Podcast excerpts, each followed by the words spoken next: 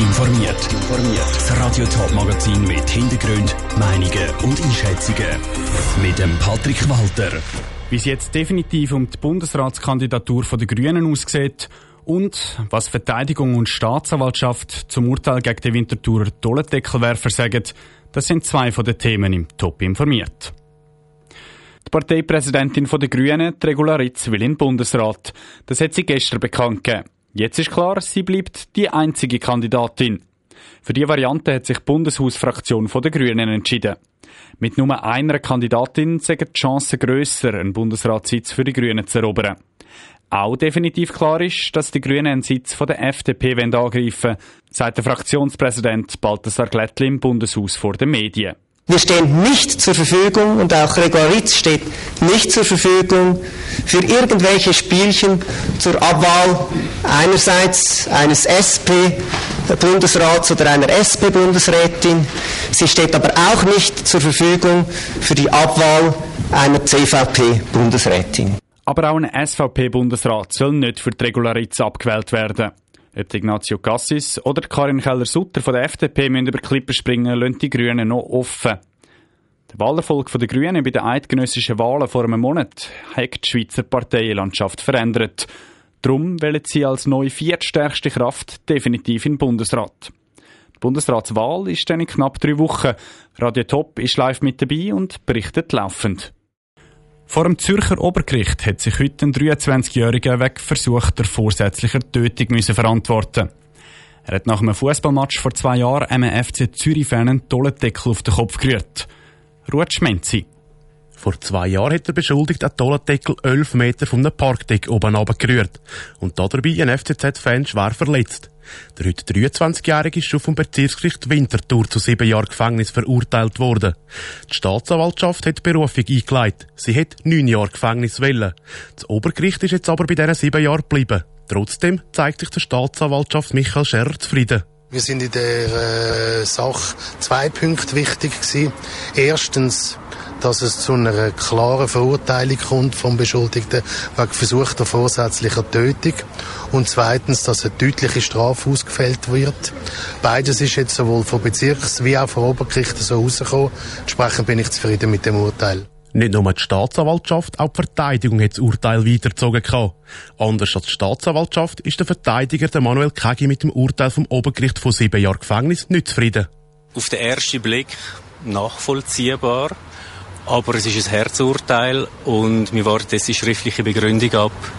Und dann müssen wir uns überlegen, ob wir das Bundesgericht weitergehen vor Gericht hat der Beschuldigte heute gesagt, er sei betrunken gewesen und es tat ihm leid. Die Richter haben das nicht gelten lassen. Sie sagen absolut ratlos, wie jemand einen Tollendeckel auf eine Menschenmenge werfen kann. Der Beitrag vom Ruth Schmenzi. Ein wichtiger Aspekt beim Urteil am Zürcher Obergericht war eine WhatsApp-Nachricht. Nur Minuten nach der Tat hat der Beschuldigte nämlich seiner Freundin geschrieben, dass er gerade einen tollen Deckel gerührt hat. Fast eine Million Menschen sind überwacht worden. Und zwar nicht vom autoritären Staat auf einem fernen Kontinent, sondern da in der Schweiz. Die sogenannte Fischenaffäre ist genau heute vor 30 Jahren aufgeflogen. Der Dominik Meyerberg hat nachgeforscht, was seitdem passiert ist.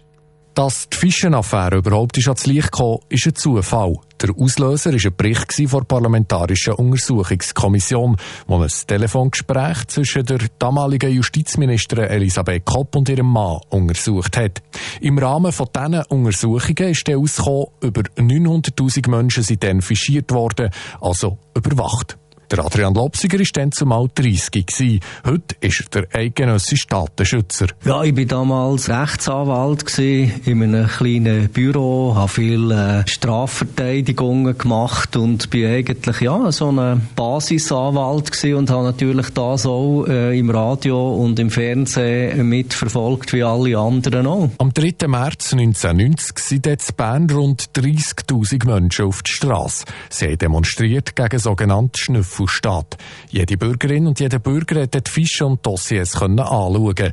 Dort haben die Betroffenen zum Beispiel detaillierte Angaben gefunden über ihre Reisen in Oststaaten oder Kontakt zu Menschen hinter dem damaligen eisernen Vorhang.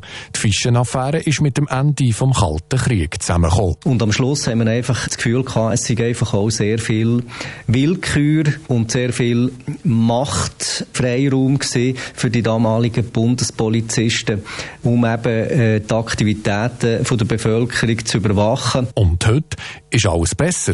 Gerade in der Zeit der Digitalisierung gibt es eine unheimliche Menge von Daten, sagt der Datenschützer Adrian Lopsiger. Das Internet ist eine riesige globale Datenbank, wo viele Personendaten von uns allen vorhanden sind. Und wir denken nur an alle, die ihre Fotos auf den sozialen Plattformen haben. Der Adrian Lopsiger fordert schon länger ein Polizeigesetz auf Stufe Bund, so wie das in jedem Kanton der Fall ist, weil eine Fischenaffäre wie vor 30 Jahren soll es nie mehr geben.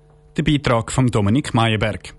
Aufgeflogen ist die Fischenaffäre übrigens, wo ein paar Parlamentarier einen Aktenschrank aufgemacht haben und riesige Karteikartensammlungen entdeckt haben. Top informiert, auch als Podcast. Mehr Informationen gibt's auf toponline.ch.